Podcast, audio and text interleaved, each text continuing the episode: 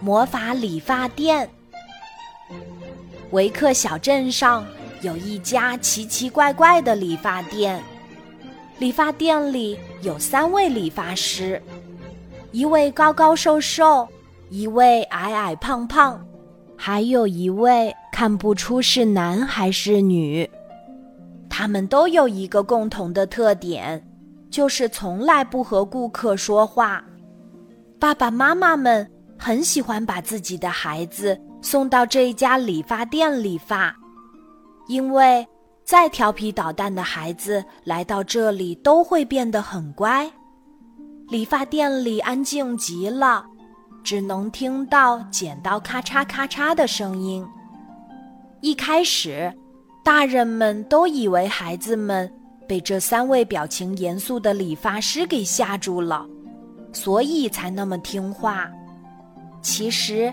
大人们并不知道，每一个小孩在理发时都会看到自己被剪掉的头发变得奇幻起来。孩子们眼中的三位理发师，也和大人们眼中的不一样。他们是高高瘦瘦的王子，矮矮胖胖的魔术师，和女扮男装的女巫。还在上幼儿园的小葡萄。第一次来到这家奇奇怪怪的理发店，他觉得有点害怕，眼泪汪汪的想要回家。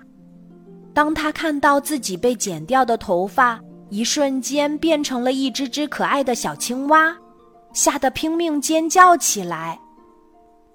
三位会魔法的理发师都笑了。王子手中的剪刀咔嚓一剪，小青蛙们。立刻定格在了半空中。魔术师挥舞着深蓝色的理发布，让小青蛙们变成了小蝌蚪。女巫用手中的银色梳子画出了闪闪发光的五线谱。呀，小蝌蚪们忽然动了，它们在五线谱中欢快地游来游去，美妙的音符就飞到了小葡萄的耳朵里。哇，好棒！小葡萄忍不住拍起手来，他再也不说想要回家了。双胞胎兄弟凯文和凯恩在学校里是一对出了名的淘气包，一天要打好几次架，就连校长和老师有时候都拿他们没办法。当他们来到魔术理发店后，就经历了一场惊险刺激的大冒险。他们同时理发时，凯文看到弟弟凯恩的鼻子越长越长。凯文忽然幸灾乐祸起来，他想：谁让你平时喜欢撒谎，鼻子越长越好？可是，当他看到王子理发师的剪刀就快要剪掉弟弟凯恩的鼻子。他紧张地站起来。另一边，凯恩看到哥哥凯文的耳朵越长越大。一开始，凯恩也幸灾乐祸。他想：谁让你喜欢偷听我的秘密？耳朵越大越好。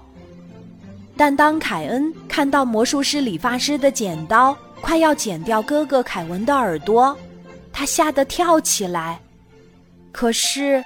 他们的嘴巴都好像被胶水给粘住了，什么话都说不出来。这太可怕了，兄弟俩都很着急。我真希望那个受伤的人是我。凯文和凯恩都是这么想的。一瞬间，他们好像听到了对方的心声。这时，女巫理发师。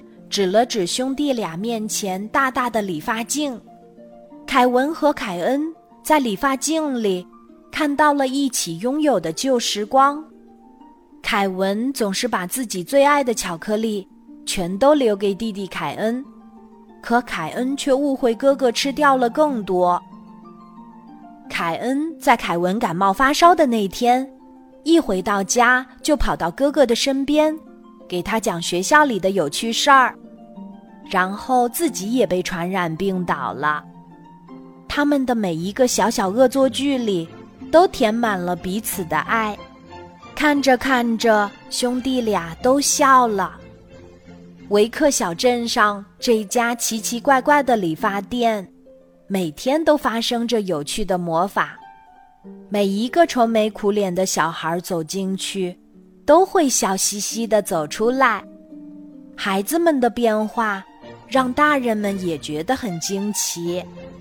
嘘，那可是小孩子们知道的秘密，记得保密哦。